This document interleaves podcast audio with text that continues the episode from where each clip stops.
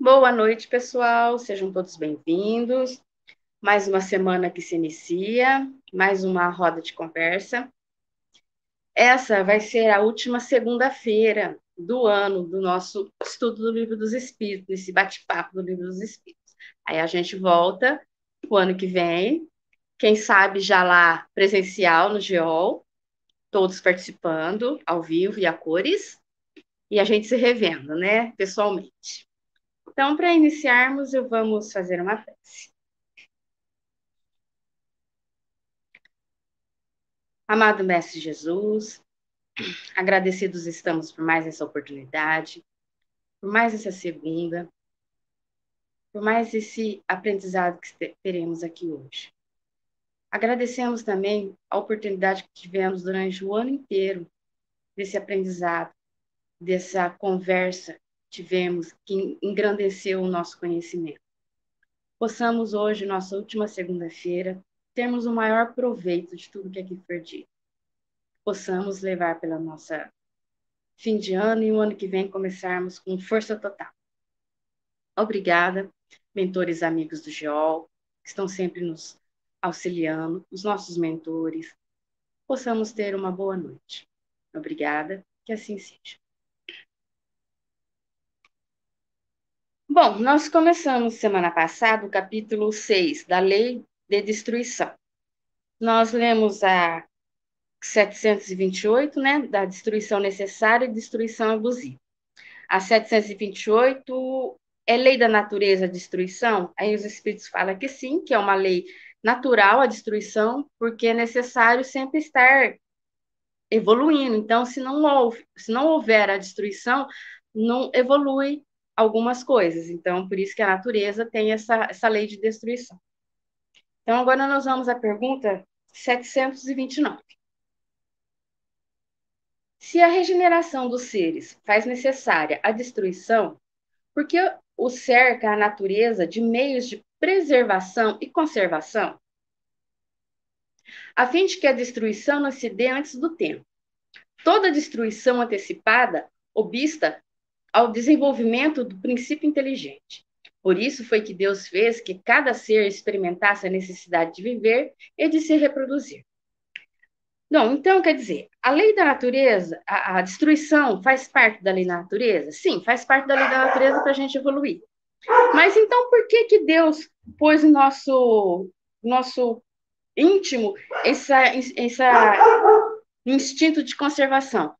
Porque a gente tem que aprender, né, gente? A gente tem que evoluir, mas não assim também, é, já que é a lei da destruição, vamos destruir tudo, vamos morrer e começar de novo. Não, a gente tem que aprender a evoluir, apesar da destruição, porque a destruição vai ter, mas a gente precisa evoluir. Então, a gente não pode destruir o nosso corpo porque faz parte da, da evolução, da, da, da lei da natureza. Sim, o nosso corpo vai, vai ser destruído na época certa. Porque a gente, quando reencarna, a gente tem um, um, um tempo limite para a gente ficar aqui encarnado, para a gente aprender, para a gente ter a nossa evolução. Por isso que a gente tem esse instinto de conservação, porque se a gente não tivesse esse instinto de conservação, a gente ia morrer assim, papo, não ia aprender nada, não ia evoluir em nada. alguém fazer, alguém quer fazer algum comentário? Só comentar que, do mesmo jeito que a destruição faz parte da lei da natureza, a gente tem que entender que a conservação e preservação também fazem parte do processo, né? Que é o que você falou, para a gente aproveitar para evoluir, né? É, um anda ao lado do outro, né? Sim. O Rei, dá as boas-vindas para Adriana aí, seja bem-vinda. Oiê. As boas-vindas para a Elídia Augusto, aqui de Rio Preto, que está no YouTube, e a Helenilda Mira, de Salvador, que também está aqui com a gente.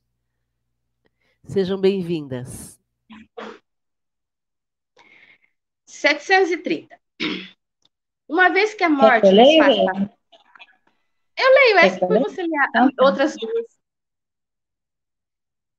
Uma vez que a morte nos faz passar a vida, é, passar a uma vida melhor, nos livra dos males desta, sendo, pois, mais de desejar, desejar do que de temer, porque ele tem o homem, instintivamente, tal horror que, ele, que ela lhe é sempre motivo de apreensão? Já dissemos que o homem deve procurar prolongar a vida para cumprir a sua tarefa. Tal o motivo porque Deus lhe deu o instinto de conservação, instinto que o sustenta nas provas. A não ser assim, ele muito frequentemente se entregaria ao desânimo. A voz íntima que o induz a repelir a morte lhe diz que ainda pode realizar alguma coisa pelo seu progresso. A ameaça de um perigo constitui aviso para que se aproveite a dilação que Deus lhe concede. Mas, ingrato, o homem rende graças mais vezes à sua estrela do que ao seu Criador. Quer dizer, então, a gente sabe que a gente vai morrer, que a gente vai passar por tudo isso, mas a gente tem esse, esse medo da morte, porque a gente tem o conhecimento que a gente vai desencarnar e vai ser uma vida melhor.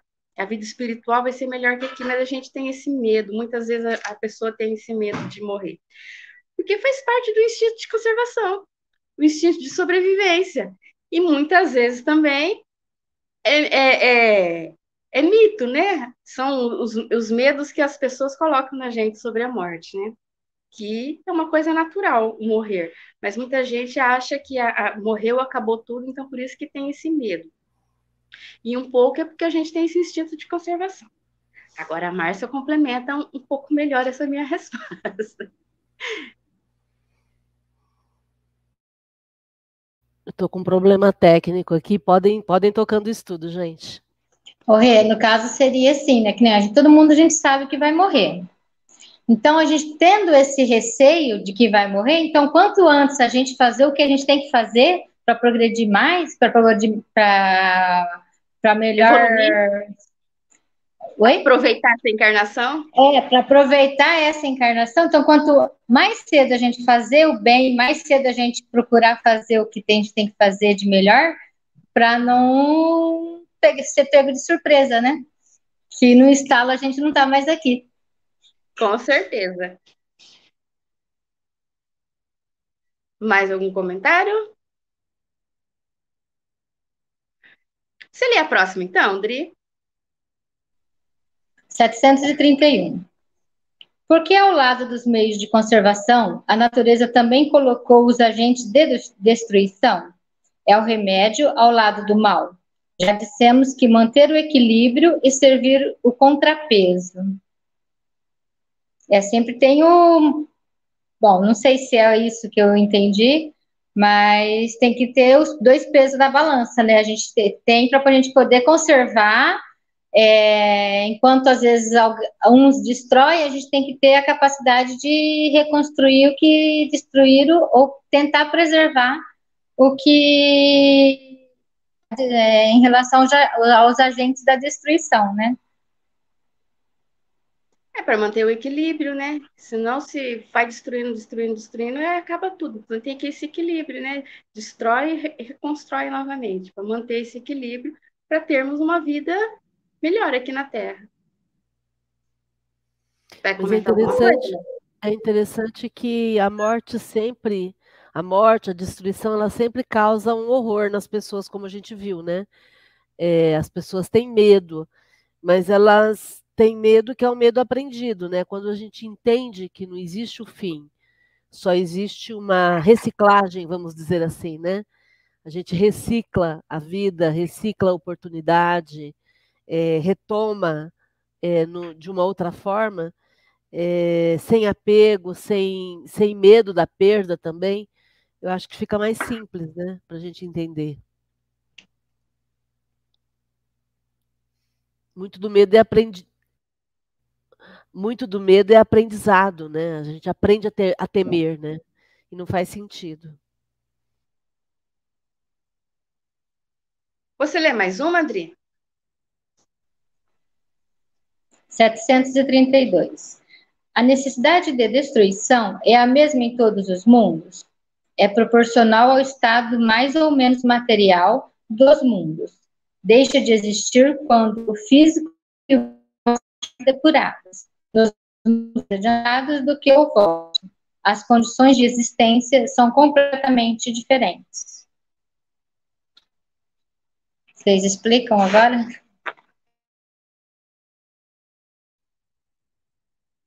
Vai depender da evolução do, do mundo, né? Dos mundos, porque os mundos têm as evoluções. Quanto mais inferior o mundo, mais destruição vai haver. Quer dizer, nos outros mundos vai ter destruição? Vai depender da, da evolução do planeta, né, do mundo. Mas ainda vai ter um pouco de destruição, mas não vai ser igual a que a gente conhece aqui. Vai ser proporcional àquele planeta, até que vai chegar um mundo em que não vai ter, que é o mundo dos felizes, né, os angelicais, não vai ter destruição nenhuma, né? Mas eu, eu pelo que eu entendi aqui, ainda continua tendo nos outros mundos, mas é proporcional, relacionado à evolução do mundo, não igual aqui. A questão é que a gente está no mundo muito material, né? É. Muito, as, as, as comunidades são muito materialistas, dão muita importância para a matéria. Se a gente está num grupo que usa a matéria para sobreviver, mas sem depender da matéria, sem matar pela matéria, sem roubar pela matéria, sem corromper os valores morais por conta da matéria, aí fica mais fácil para a gente lidar, né? E também aí não existe a sensação de perda como acontece no mundo muito material. É, por exemplo, uma pessoa que quebra financeiramente e se mata porque quebrou, essa pessoa está no cúmulo do cúmulo do materialismo, ao ponto de acabar com a própria vida porque ela acha que sem aquela condição financeira ou, ou ela não vai dar conta ou ou se ela, que ela, ela acha que não vai dar conta de lidar com a perda financeira que ela teve. Então, é quando os valores materiais estão muito acima no, no, na escala de valores da pessoa. Enquanto isso, se é uma pessoa que, que, que, que vive no mundo material, mas ela entende que a matéria não é tudo, ela pode resistir à ideia do suicídio e ter uma vida mais simples financeiramente, mas ela se refaz e, se, e recompõe a vida. Então, é, é isso que eu entendo, essa questão da valorização que a gente dá. E quanto mais e quanto mais material o mundo, mais destruição vai acontecer, é, é, até por conta do, do, da forma como as pessoas vivem, né? No mundo mais é, evoluído emocionalmente, moralmente, não há necessidade de tanta destruição, da mesma forma que não há tanto culto à matéria como no mundo mais inferior, né? Eu me lembro sempre do, do filme Avatar, onde era um, era um mundo bastante evoluído moralmente, né? E para quem, quem viu o filme, vai se lembrar disso, uma interação com, completa com a natureza. Isso não significa que você deva viver no meio do mato como eles viviam, né? Viver é, de forma é, é, rudimentar como eles viviam. Mas era uma comunidade feliz e que vivia integrada com a natureza, com as forças da natureza, com os animais, com as plantas, com toda a parte da, da vegetação e eram extremamente felizes. Quer dizer, a gente começa a entender um pouco melhor é, como é que a gente pode é, é, ter uma vida mais equilibrada com o meio em que a gente vive, né? Não estou fazendo voto à pobreza, não, tá, gente? dinheiro é muito bom e é muito bem-vindo.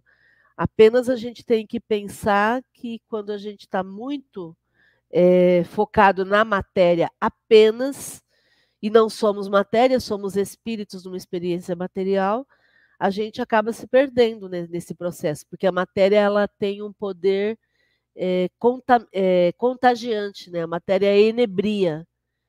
A, a, da mesma forma que um prato de comida, é, quando eu como muita comida, eu fico enebriada por aquilo e vou comendo, comendo e até passar mal, a matéria tem esse poder de fazer isso com a gente ela nos envolve, nos envolve, nos envolve, e a gente se perde nessa, nessa matéria, né?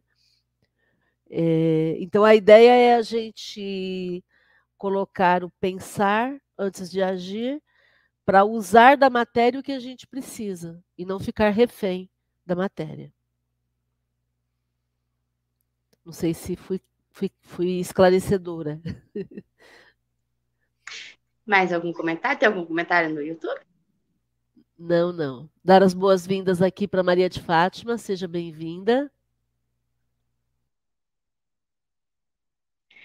Mais algum comentário, Adriana? A gente pode passar. 733. Entre os homens da terra, existirá sempre a necessidade da destruição? Essa necessidade se enfraquece no homem à medida que o espírito sobrepuja a matéria. Assim, é que, como podeis observar, o horror à destruição cresce com o desenvolvimento intelectual e moral. Quanto mais a gente for evoluído, menos a necessidade de destruição. Isso que eu entendi aqui, Márcia. Que a gente vai entendendo que não tem essa necessidade da destruição como a gente pratica hoje em dia. É porque aí é natural a, a, o reaproveitamento, por exemplo. Uhum. É, quando a gente. É, é, vamos, vou pegar um exemplo bem básico que é a criança. A criança de um ano, quando ela vai brincar, ela, os brinquedos têm que ser grandes porque ela não tem habilidade motora, ela não sabe lidar muito bem com, com a habilidade motora fina, né, dos dedos. É, tudo que ela coloca a mão, ela pode derrubar e quebrar. Por quê? Porque ela ainda não sabe lidar com, com a matéria, com os objetos. É, assim somos nós quando somos é, pouco evoluídos moralmente. A gente também não sabe lidar com isso.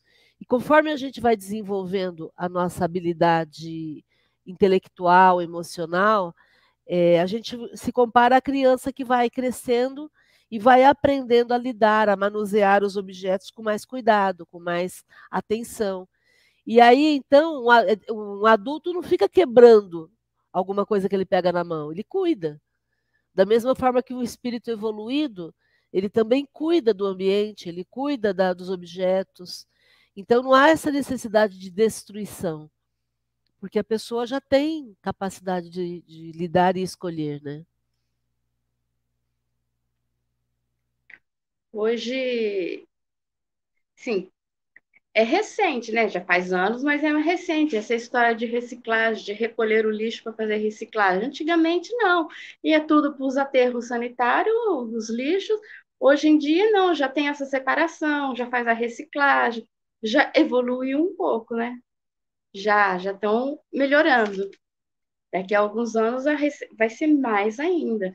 O, o, o destino do nosso, da, da gente é, é evoluir para um planeta de regeneração.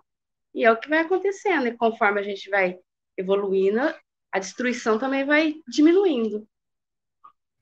Você lembrou super bem. Antigamente a gente chamava de lixo, né, Rê? É, era. Hoje a gente chama de recicláveis. Então, hoje as pessoas já têm essa consciência que você tem, que eu tenho, que a Adriana tem, que não sei se a Maria de Fátima também faz é, reciclagem. Quer dizer, a gente já tem esse olhar, né? E, e para nós isso é natural. Né? A gente entende que dá para aproveitar alguma coisa. Agora, não havia essa ideia anteriormente, né? Tudo não, era lixo, né? Tudo era lixo.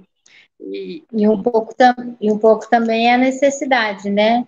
Tem muita gente que, que coleta reciclagem pelo desemprego, né? Então, é um meio que eles, que eles acharam de se sustentar. Que tem muitas famílias que vivem, vivem e ganham muito bem e é com a, com a reciclagem.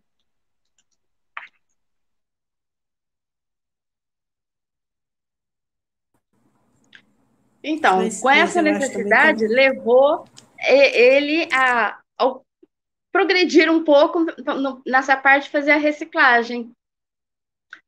Fala, Fátima, eu te cortei, você ia comentar alguma coisa. Ah, agora eu perdi o raciocínio. É, mas eu queria dizer assim que também, é, porque fala, fala de destruição. Talvez hoje nós vemos certas coisas que são, são é, tem, existe a necessidade de ser destruída para construir um novo. Quando eu fiz um, eu fiz um curso de tarô, vocês sabem que eu sou muito mexida, né? Até eu me encontrar, eu fiz um curso. E nesse curso tem, e nesse baralho do tarô tem uma carta chamada a morte. E todo mundo fica morrendo de medo quando tá essa carta, já acha que vai morrer, mas não é, é a morte, é, é, não é a morte a morte, às vezes é, mas é a morte no sentido de abandono de uma certa ideia para vir uma outra. Então, é, é a, é a mesma coisa o reciclável. É a morte de um, de um tipo de um objeto que ele vai ser reutilizado no outro. Então, morre um objeto para nascer um outro. Tudo é uma transformação, é uma reciclagem, né? Então, eu acho que fala aqui também que não vai haver essa necessidade da destruição, mas não da destruição, porque, porque a gente não vê, é como a Márcia falou, acho que a gente não vai ver mais como uma destruição, e sim como uma, como uma transformação, como uma reciclagem. É, à medida que a gente for progredindo, creio que a gente vai abolir essa palavra destruição para transformação e reciclagem. Sei lá, eu estava observando, acho que é isso, né? Pensei assim. E, e, e, não só no caso de necessidade, que às vezes muita gente é, viu nisso o meio de se sustentar, teve, teve muitos casos aqui que às vezes a mãe tinha filhos e ainda ela pegava, ela, ela falava, falou, estou ensinando os meus filhos a cuidar do planeta. Ainda ela fala, porque isso aí era de casa, e eles que fazem toda a separação, que era, ainda era, é, tinha o que, uns sete, oito anos, os dois, o casal, filho de, dessa moça que eu conheci. Então ela falava, eu estou educando meus filhos a não, a, a preservar, né? Que tem muita gente, às vezes, que vem, que traz a reciclagem, que é de casa mesmo, mas para poder não certos materiais não ir para o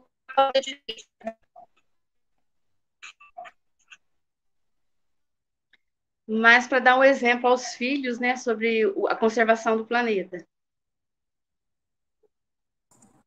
Já é uma conscientização, já é uma conscientização, né, de, de que uma consciência de de educação mesmo ambiental, educação que tudo leva, né, é, não destruir, mas reciclar, renovar e, e, cuidar daquilo que da nossa casa, né, que é o planeta, né. Podemos ler mais uma? 734. Em seu estado atual, tem o homem direito ilimitado de destruição sobre os animais?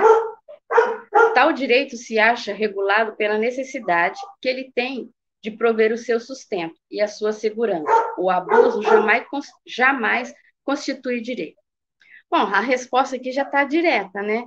Ele tem o direito de destruir alguma coisa se for necessário para sua sobrevivência, e não para um abuso. Como em alguns casos que se, era na África que costumava ter muito, né? Aqueles safaris de caça, que era para diversão. Isso já é abuso. Agora, como ele fala aqui, para o seu sustento, sim, você vai arrancar uma planta, você vai destruir, mas você vai, você vai fazer uma comida com ela. Você vai matar um animal para comer, você está com fome, então você vai, vai matar para o seu sustento e não para diversão, e não apenas por brincadeira. Aí, nesse caso, ele tem esse direito de destruir, mas não por abuso e não por diversão.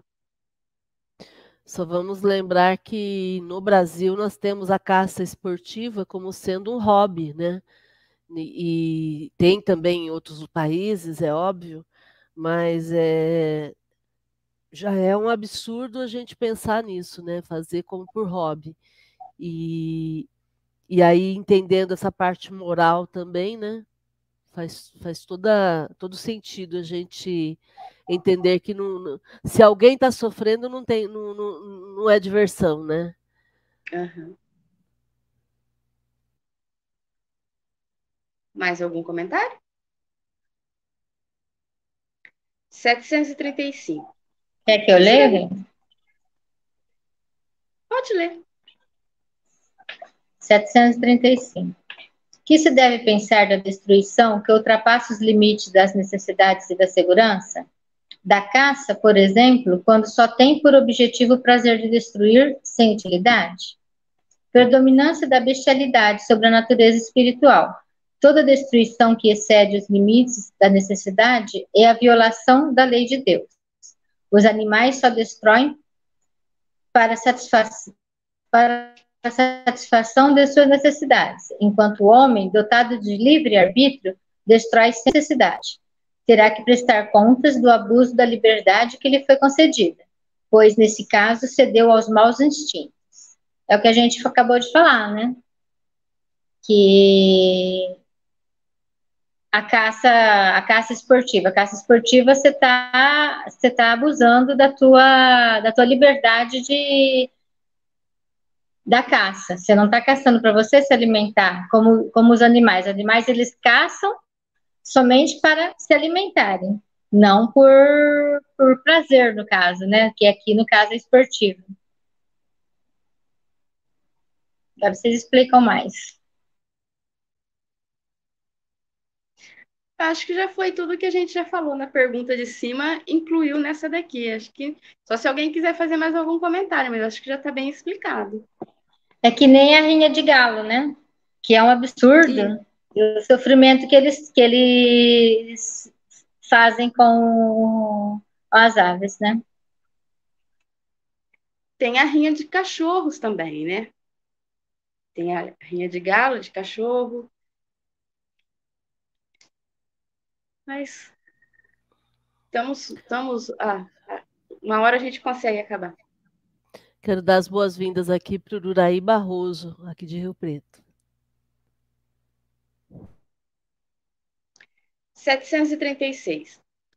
Especial merecimento terão os povos que levam ao excesso ou escrúpulo quanto à destruição dos animais? Esse excesso, no tocante a um sentimento louvável em si mesmo, se torna abusivo e o seu merecimento fica neutralizado por abusos de muitas outras espécies. Entre tais povos, há mais temor supersticioso do que verdadeira bondade. Aqui, Márcia, seria aqueles povos que nem lá na Índia, que eles tratam o, a vaca como sagrada? Seria esse? Ou aquelas pessoas têm... que têm um pet e o pet tem é, uma vida equiparada à vida de um humano, por exemplo, né? Não que não tenha valor, mas é, são aquelas pessoas que de alguma forma abusam da atitude, né? Porque a gente sabe que existe um razoável, né?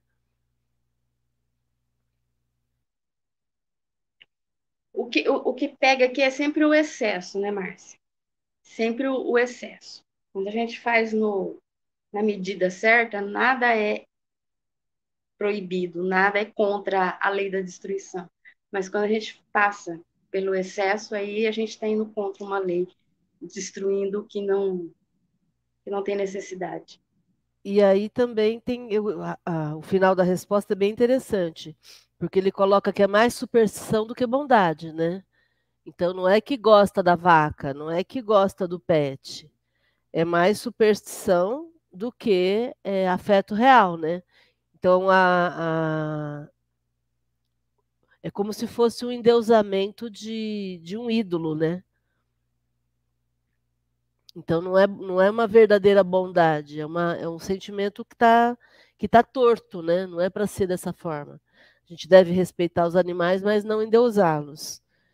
É, deve respeitar, mas não temer, né? Tudo é o excesso, né? O excesso é que, que atrapalha. Bom, terminamos esse, essa parte aqui da destruição. Se tiver mais algum comentário a ser feito, aí a gente vai mudar de assunto. A gente vai para outro título agora. A gente vai para flagelo, flagelos destruidores. 737. Com que fim fere Deus a humanidade por meio de flagelo, flagelos destruidores? Para fazê-la progredir mais depressa. Já não dissemos ser a destruição uma necessidade para a regeneração moral do espírito, que em cada nova existência sobe um degrau na escala de aperfeiçoamento? Preciso é que seja o objetivo para que os resultados possam ser apreciados. somente do vosso ponto de vista pessoal os apreciais. Daí vem que os qualificais de flagelos, pelo efeito dos prejuízos que vos acusam.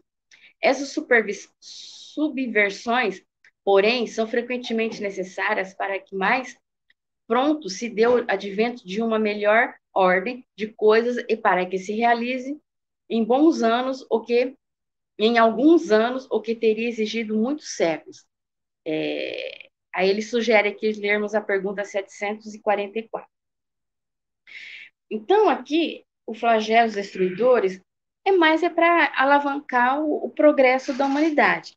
Muitas vezes a gente acha que é flagelo, mas na verdade não é, é apenas um, um curso natural da, da, da Terra, da, das leis da natureza, e a gente acha que tudo isso é, é um flagelo para destruir com a gente. Não, faz parte da natureza. É, vai do ponto de vista nosso, da nossa visão de, de percepção das coisas.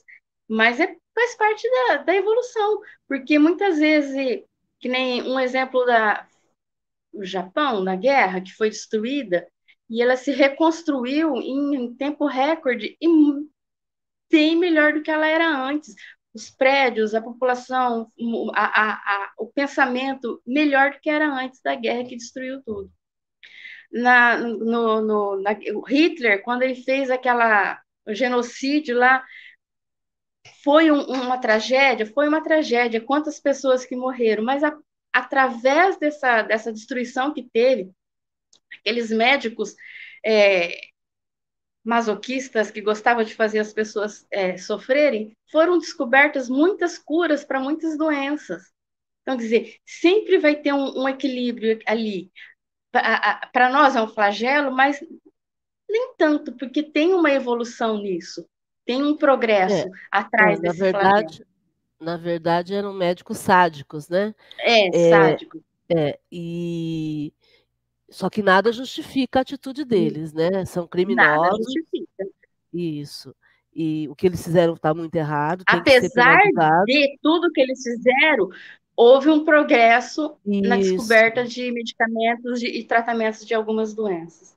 Não, Não precisava ser daquele jeito. Isso, Não precisava exatamente. ter feito daquele jeito. Exatamente. Nada Mas justifica o que eles fizeram. Isso. E nada justifica o que eles fizeram. Agora, a vida funciona assim, sempre se aproveita alguma coisa mesmo das tragédias, né? Agora, eu quero lembrar, Rê, que muitos flagelos destruidores que a gente está vivendo hoje têm a ver com a nossa falta de cuidado com a natureza. Então, por exemplo, não é normal, como aconteceu lá no, no, nos Estados Unidos é, esse final de semana, não é normal 30 tornados numa região é, de, de, num pedaço de terra, né, numa região. É, lá foram sete estados, né, um do lado do outro, que foram atingidos por 30 tornados. Isso não é normal. Né? A gente ouve falar de um tornado ou outro tornado, e nem é temporada de tornados nos Estados Unidos. Né? Então, é, é, a gente tem que pensar que sempre existe uma condição humana por trás dessas coisas que acontecem e que acontecem de uma forma desproporcional, fora de hora, né? É, por exemplo, a inundação na Bahia, né? A gente, a gente vê que está acontecendo alguma coisa estranha, diferente, né? A, as correntes marítimas cada vez mais quentes em direção aos, ao polo, né? Derretendo, provocando derretimento das geleiras. Quer dizer, muitos desses flagelos, eles têm o dedo do homem. E a gente precisa estar atento a isso até para contribuir. Agora há pouco a gente estava falando de reciclagem. Né? Quando a gente pratica reciclagem, a gente está contribuindo para menos lixo na natureza. Então é isso. Cada um fazendo o que dá para fazer dentro daquilo que tem, mas todos fazendo pelo bem comum, né? Então, né, mesmo essa, essa condição que a gente está tendo agora dos passaportes, passaporte da vacina, é, tem passaporte da vacina, não tem passaporte da vacina, é, que, que hackearam lá o, o site né, da, da Polícia, Polícia Federal, né, que, que emite, da da, isso, da, da, da, da, saúde, que emite lá o, o comprovante. Aí a gente pensa assim, Se, se nós, né, o, o povo em geral, fosse honesto, né, aquele com aquele comprovantezinho de papel, se fosse honesto, tomei a vacina, pega o papelzinho, mostra, não haveria nada necessidade disso. Então, esse rolo todo que está tendo, eu estava pensando, esse rolo por causa da nossa própria imperícia, da nossa própria, nossa, digo no geral, né? Não estou falando, estou é, falando, estou generalizando quem, quem é, estou falando de quem é desonesto. Se fosse, tivesse honestidade, tomei a vacina, pega o papelzinho, não, mas estão, estavam falsificando o papelzinho, então, para comprovar que você tomou a vacina, você tem que entrar no site aí você fica à mercê de um site porque você a pessoa é desonesta. Então, a consequência é nossa. Agora, devido a tudo isso que está acontecendo, da pessoa ficar falseando se tomou ou não a vacina, ela mente que tomou a vacina, que nem teve, acho que na França, não sei, um caso de uma pessoa que morreu, falou que tinha tomado a vacina, depois foram ver que ela ficou muito grave, né? Não sei se vocês viram isso, ficou muito grave, foram comprovar, ela não tinha tomado a vacina. Quantas pessoas ela não infectou? Quantas, sabe? Então, é, é, é uma questão de consciência, é, de, de, de Aí fala, nossa, porque é Deus, não é Deus, é, são consequências de atos inadequados, de posturas é, desonestas, né? Se a gente fosse mais se a gente fosse honesto, não precisaria nada disso, né? Toma vacina, mostra um comprovantezinho lá, tá tudo certo, né? Aí falar, ai, Deus que está fazendo isso, Deus que mandou a peste. Não foi Deus, a gente que está fazendo com que ela se propague mais e mais com a nossa própria desonestidade, né? Cada pessoa que não se vacina possibilita que novas variantes surjam. Esse é o ponto. Então, por isso, essa indignação em Rio Preto, aqui na nossa cidade, 600 mil habitantes, nós temos 66 mil pessoas que não voltaram para tomar a segunda dose e não tomaram às vezes, eh, eh, não querem nem saber de tomar.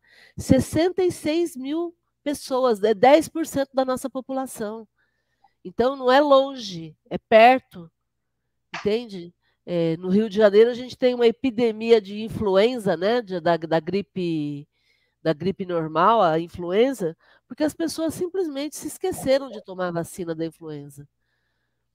Então, é, a ideia é essa, Maria de Fátima, é, é, é a gente conversar com cada um né, de repente conversar com o vizinho, com o amigo, com o parente, para saber, escuta, você já fez, tomou a segunda dose?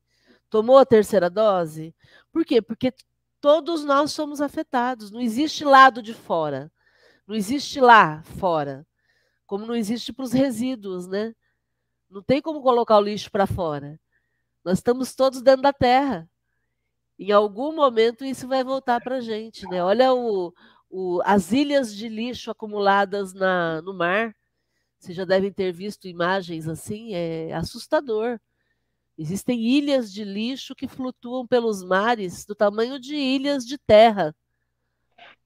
Então, esse lixo todo é nosso, do mesmo jeito que a atitude moral infeliz de querer enganar, de querer passar para trás, de querer passar a perna, faz parte da, da, da nossa atualidade. Então a gente precisa combater, sim. Algum comentário no YouTube, Márcia? Não, Rê, só lembrar que o bem comum deve ser o nosso objetivo. Tem que ser bom para todo mundo, para ser bom para mim. Se é bom só para mim, mas não é bom para o outro, então eu não devo fazer.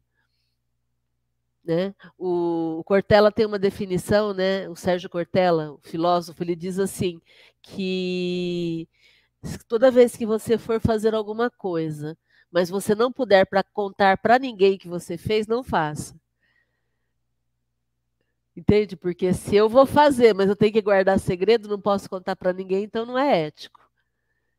Então a ideia é essa, é pensar no bem comum. Tem que ser bom para todo mundo, porque aí todo mundo vai ficar bem, né? Inclusive a gente.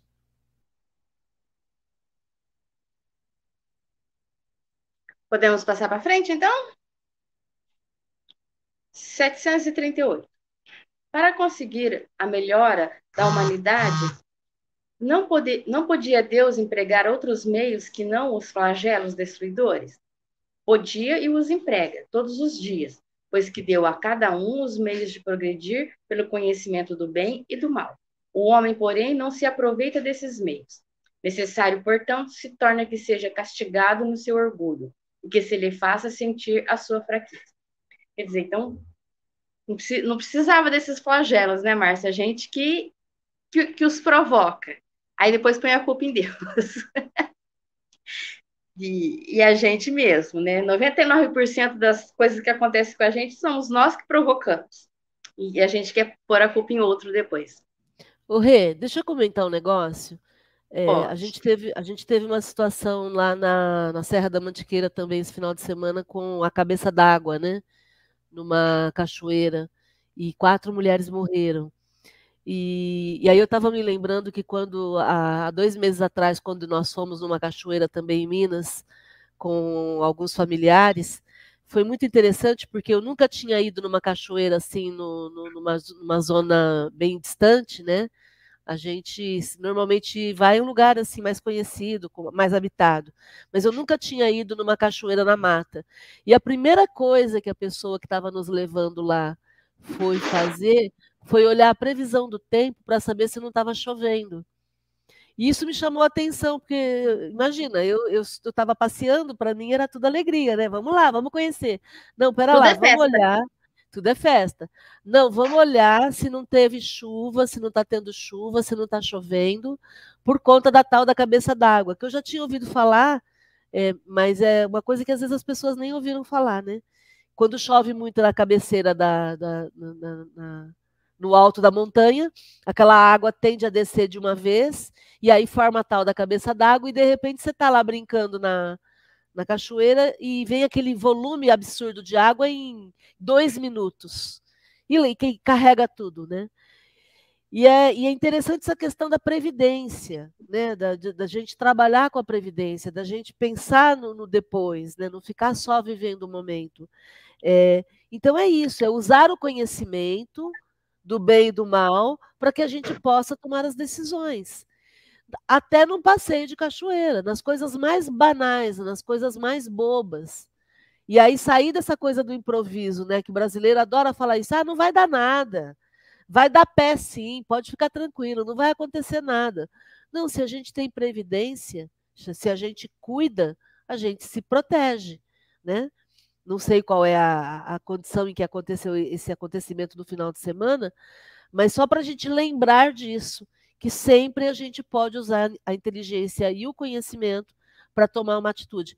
Como aconteceu lá em 2006 na, na no tsunami que, que, que, que matou 200 mil pessoas lá na, na região da Indonésia, do. Como é que chama os lugares lá? Indonésia. Nossa, fugiu o nome agora dos, dos países. Mas vocês lembram aquele, aquele tsunami que matou 200 mil pessoas no dia 26 de dezembro de acho que foi 2006? E, e uma das meninas, uma, uma criança de 7 anos, quando viu o mar retraindo para dentro, ela se levantou e ela tinha aprendido na escola que quando o mar volta, isso é tsunami. E ela gritou e, e falou para todo mundo, e mais de 100 pessoas que estavam naquela praia sobreviveram. Porque essas pessoas, com a informação, elas saíram correndo, ouviram a menina, viram o que estava acontecendo, entenderam o que estava acontecendo e saíram correndo. Quer dizer, é isso, é a gente usar o conhecimento para evitar o flagelo. O tsunami ia acontecer, mas as pessoas podiam se, se, se, se proteger. A cabeça d'água vai acontecer, mas então eu posso me proteger e sair da água. Sair antes. Entende? Então é a gente ter esse entendimento, né? A gente tem esse conhecimento, como os parentes lá tinham esse conhecimento de verificar se teve a chuva, se não estava chovendo lá na, na cabeça da, da cachoeira, para não ter isso agora. Quando a gente tem todo esse conhecimento, a gente consegue evitar muitos flagelos na nossa vida. É, ah, mas nesses flagelos, tanto sucumbe o homem de bem como o perverso. Será justo isso? Durante a vida, o homem tudo refere a seu corpo.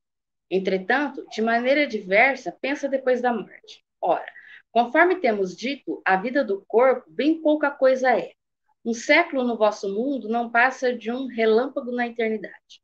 Logo, nada são os sofrimentos de alguns dias ou de alguns meses de que tanto vos queixa queixais.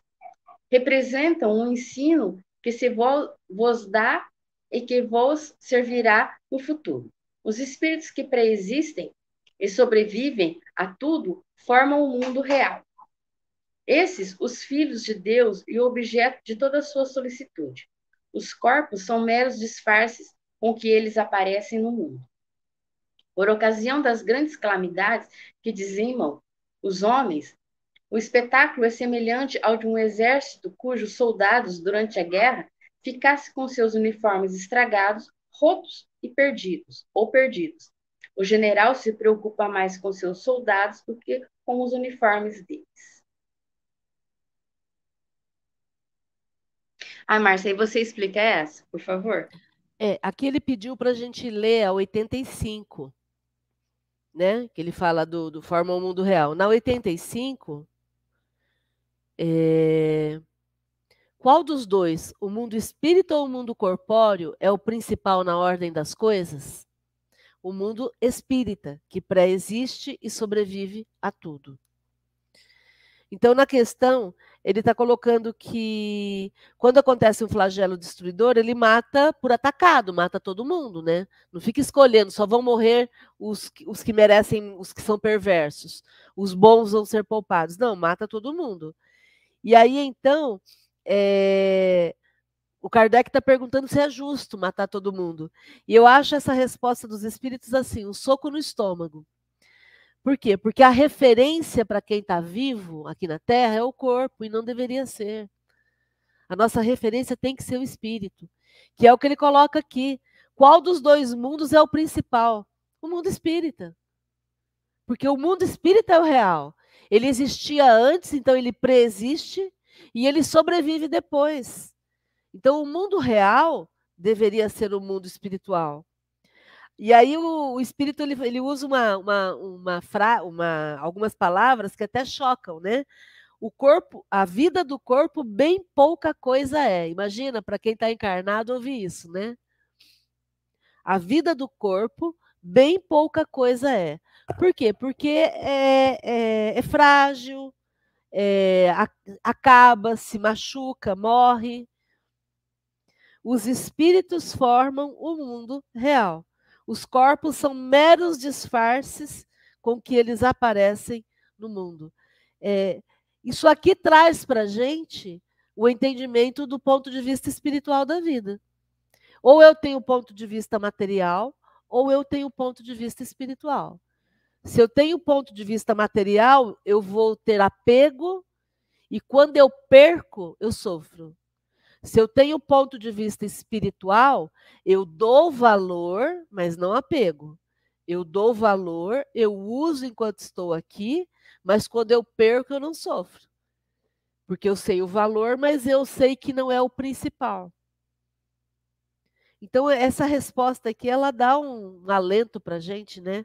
Para a gente entender que o corpo quase nada vale, o corpo só vale enquanto a gente está aqui é um disfarce, né? E a vida real é a vida espiritual.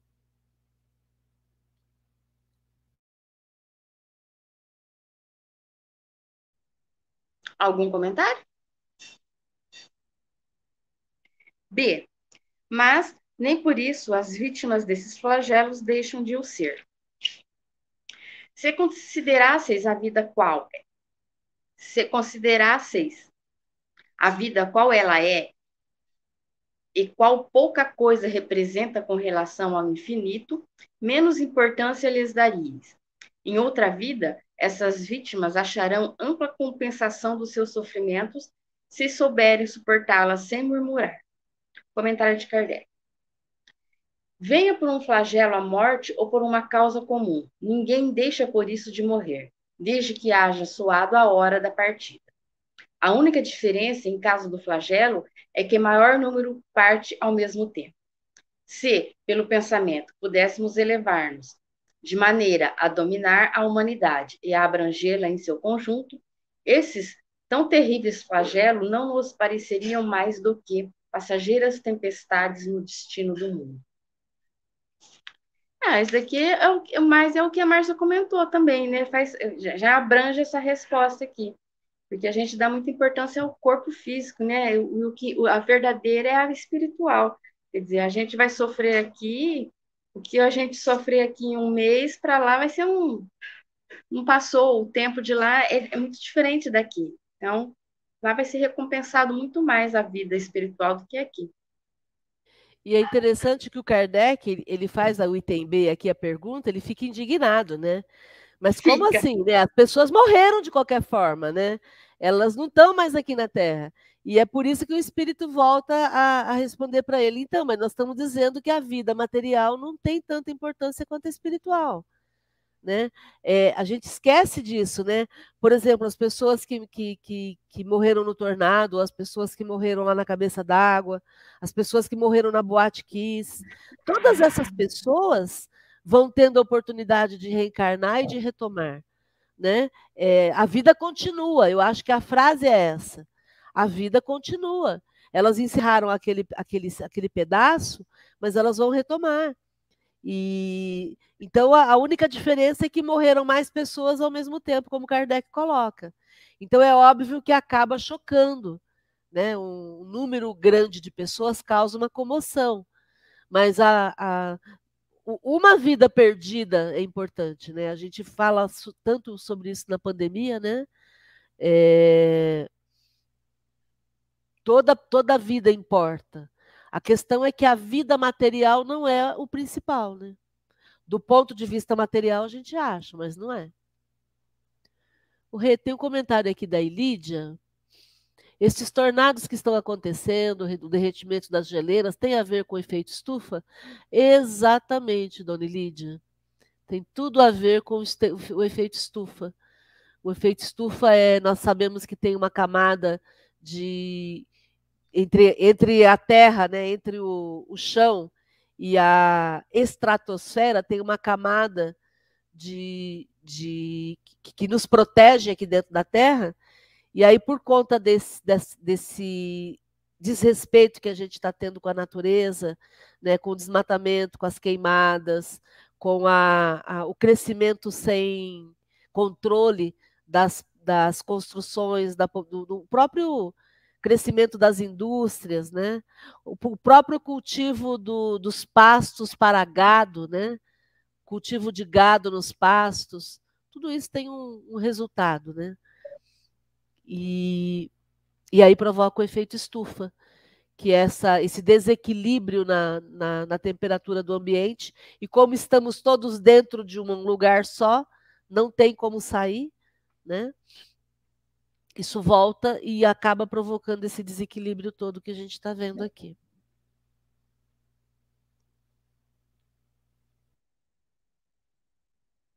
Mais algum comentário?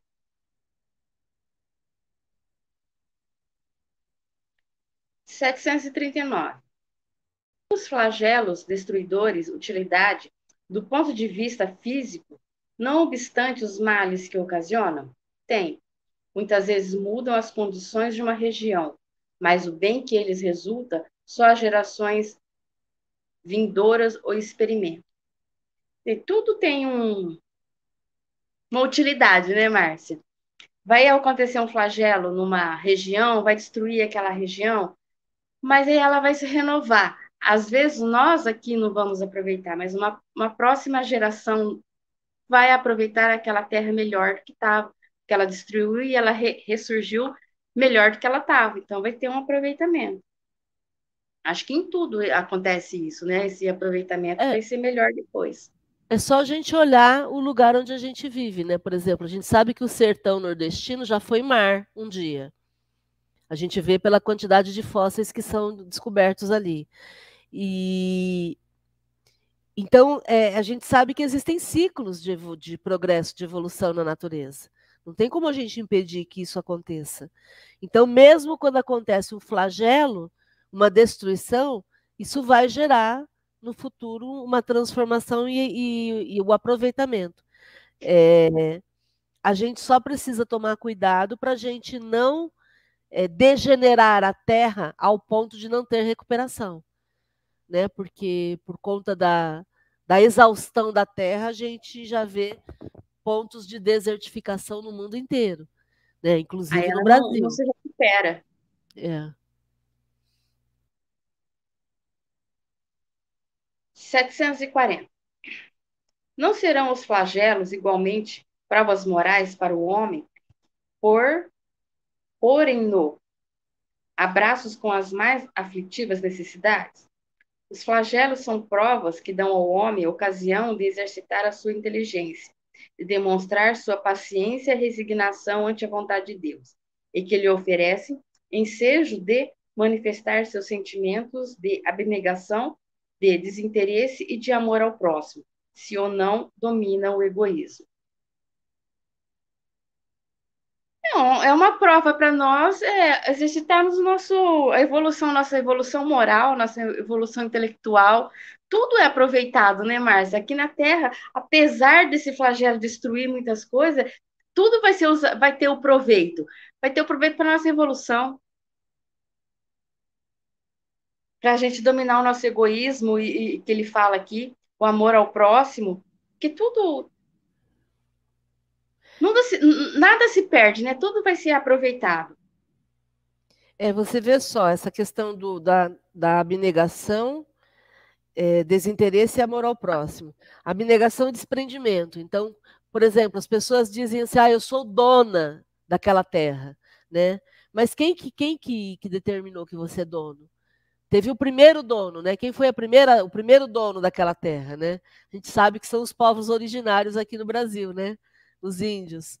É, quando a gente lida com a terra sem é, interesse pessoal, quando a gente lida com a terra usufruindo, mas sem com esse desprendimento, com esse desinteresse, com esse amor a, a, ao próximo, a gente acaba com a disputa. Né? Nós, nós somos só, nós temos a permissão de viver na terra. Simplesmente isso. Né? mas por conta da, da, da, do materialismo, a gente quer a posse e o, e o uso do jeito que a gente determinar, né? E é exatamente aí que acontecem os abusos. Né? A gente fala tanto sobre isso, né? sobre a questão das desigualdades, do, da, da existência das desigualdades por conta da, da falta do necessário para todos, né? Então, nós temos muito que trabalhar esses conceitos ainda. E de entender que nós, nós necessitamos aprender a conviver em sociedade pensando no bem comum. Sempre vou martelar nessa, nessa, né, nesse termo. É, tem que ser bom para todo mundo. Né? Até para a gente fazer um negócio. Né? Eu vou te vender um negócio, Regina. Se eu te vendo um negócio quebrado, eu estou tirando proveito da tua inocência e estou me, me beneficiando mas é algo que, que não está legal, que não é, não é bom, não é bom para você, não é bom para mim. Então, coisa simples, né? Eu vou te vender um prato de comida, e eu te vendo um prato de comida com alguma coisa que eu usei que está vencida. Não é bom para você, não é bom para mim. Então, é nas coisas simples que a gente vai começar a se transformar. Porque aí é desprendimento, desinteresse e amor ao próximo. Eu posso continuar te vendendo. A gente vive numa sociedade que vende, eu vou continuar te vendendo, mas dentro das regras. Entende? Aí pronto. Mais algum comentário? Dri, você lê a, a próxima para nós, fazendo um favor? Leio. 741. É permitido ao homem afastar os flagelos que, que o torturam? Em parte, sim. Não, porém, como geralmente o entendem. Muitos flagelos resultam da imprevidência do homem, à medida que adquire conhecimentos e experiência. Ele os pode afastar, isto é, prevenir, se souber pesquisar suas causas. Contudo, entre os, os males que o afligem a humanidade, há os de caráter geral, que estão nos desígnios da providência e dos quais cada indivíduo recebe, em maior ou menor grau, o contragolpe. O homem nada pode opor a esse tipo de flagelo, a não ser submeter-se à vontade de Deus. Além disso, muitas vezes esses males são agravados pela negligência do próprio homem. Comentário.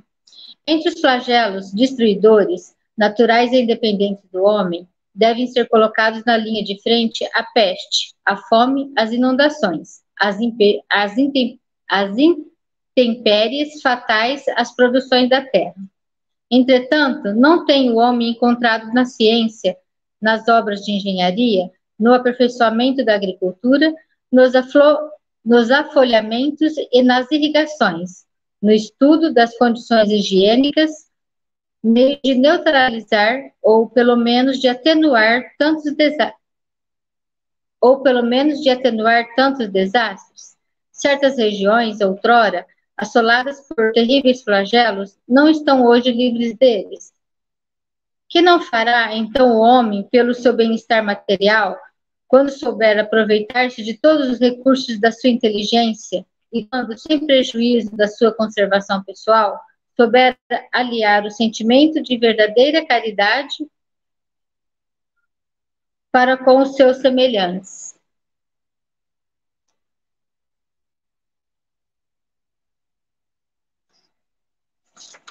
Você explica?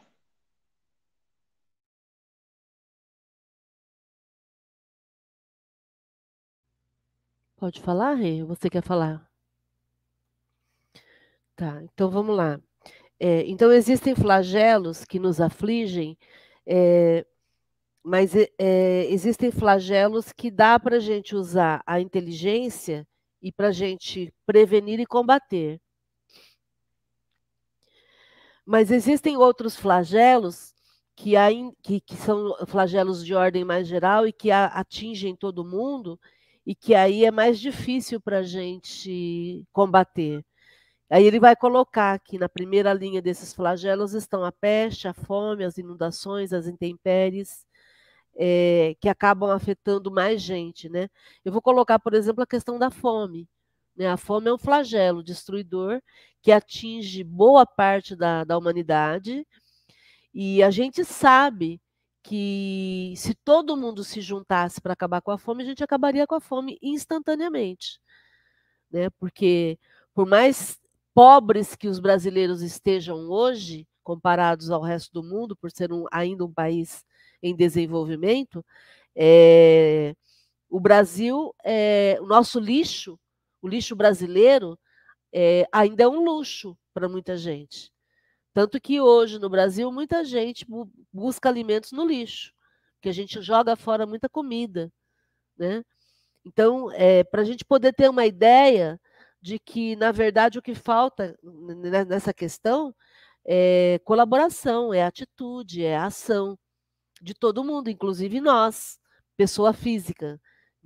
Não é só o governo, não é só as entidades, inclusive a gente. Então, a gente tem condições, é, usando o, os conhecimentos na área da agricultura, na área, como ele coloca aqui, afolhamentos, irrigações, na área das condições higiênicas, né, de, de impedir ou de diminuir esses flagelos. Mas isso custa dinheiro e isso as pessoas muitas vezes não querem investir nisso.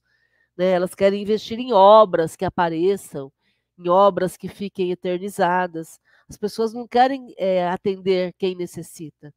Então, muitos dos flagelos são frutos da imprevidência ou da falta de interesse que a gente tem mas que a gente poderia fazer de forma diferente. Por isso que ele pede para ir ver lá a questão 707.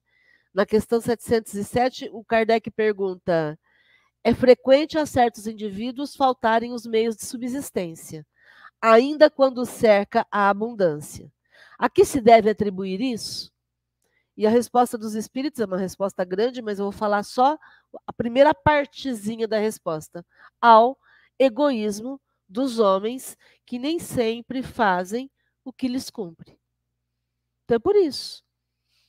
É por isso que a gente tem muitos flagelos que alcançam muita gente, e a gente está vendo isso hoje com a peste, né? com, a, com a pandemia, com o Covid-19, onde nós temos, acho que 70% da população brasileira já vacinada com as duas doses, e na África são 12%.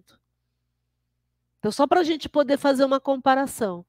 Enquanto nos países mais evoluídos financeiramente, né, ditos países de primeiro mundo, as doses estão vencendo por não serem usadas porque as pessoas se recusam a se vacinar. Em outros países não se tem vacina porque vacina custa dinheiro, né? E não compensa para os países ricos, do ponto de vista deles, investirem em países pobres. Então é isso. Quer dizer, no momento em que a gente se unir como coletividade, a gente vai resolver isso. E aí a destruição não vai ser tão necessária. Porque o que a gente vai fazer é se juntar e se apoiar. Como irmãos, né? O Uraí sempre fala isso, que a gente precisa acabar com, as fronteiras, né? Ele sempre fala isso.